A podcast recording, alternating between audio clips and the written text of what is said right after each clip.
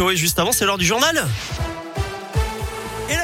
En Auvergne, c'est avec Colin Cotte. Salut Colin. Salut Eric, salut à tous. À la une de l'actualité, ce lundi, les suites du rodéo mortel jeudi soir à Clermont. Une dame de 81 ans avait été mortellement percutée par une moto alors qu'elle traversait sur un passage piéton.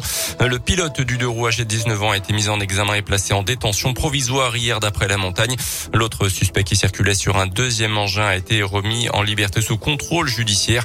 Les deux ont pris la fuite après l'accident. Obligé de pousser les murs pour pouvoir traiter tous les colis partir de demain, les facteurs de Rochefort-Montagne vont travailler avec un nouveau bâtiment euh, situé à une petite centaine de mètres de celui qu'ils occupent actuellement. 13 communes allant de Cessa à Orcival sont desservies par le centre de distribution de Rochefort, ce qui représente au total plus de 4100 foyers et entreprises. Et sur ce secteur, comme partout ailleurs, il y a moins de lettres à distribuer en ce moment, mais le nombre de colis, lui, a explosé, euh, ce qui oblige forcément la Poste et les équipes de Christelle Fontanier, la responsable d'établissement, à s'adapter. On l'écoute.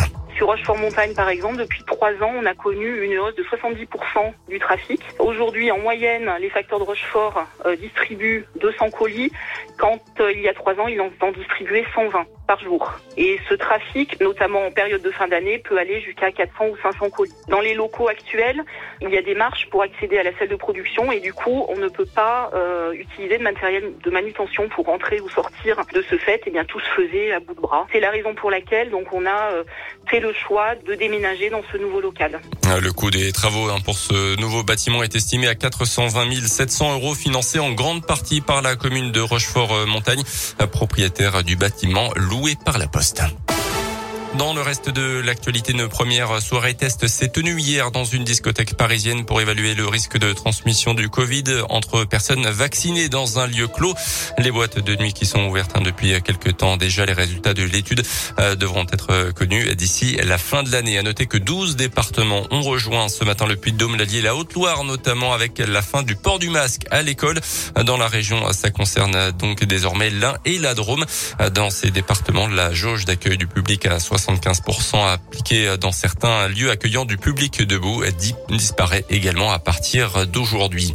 Il va falloir attendre encore un petit peu avant de voir le chèque carburant sur notre compte bancaire. Le ministre de l'économie a reconnu ce matin que les discussions se poursuivaient pour compenser ou tenter de compenser la hausse des prix à la pompe en ce moment.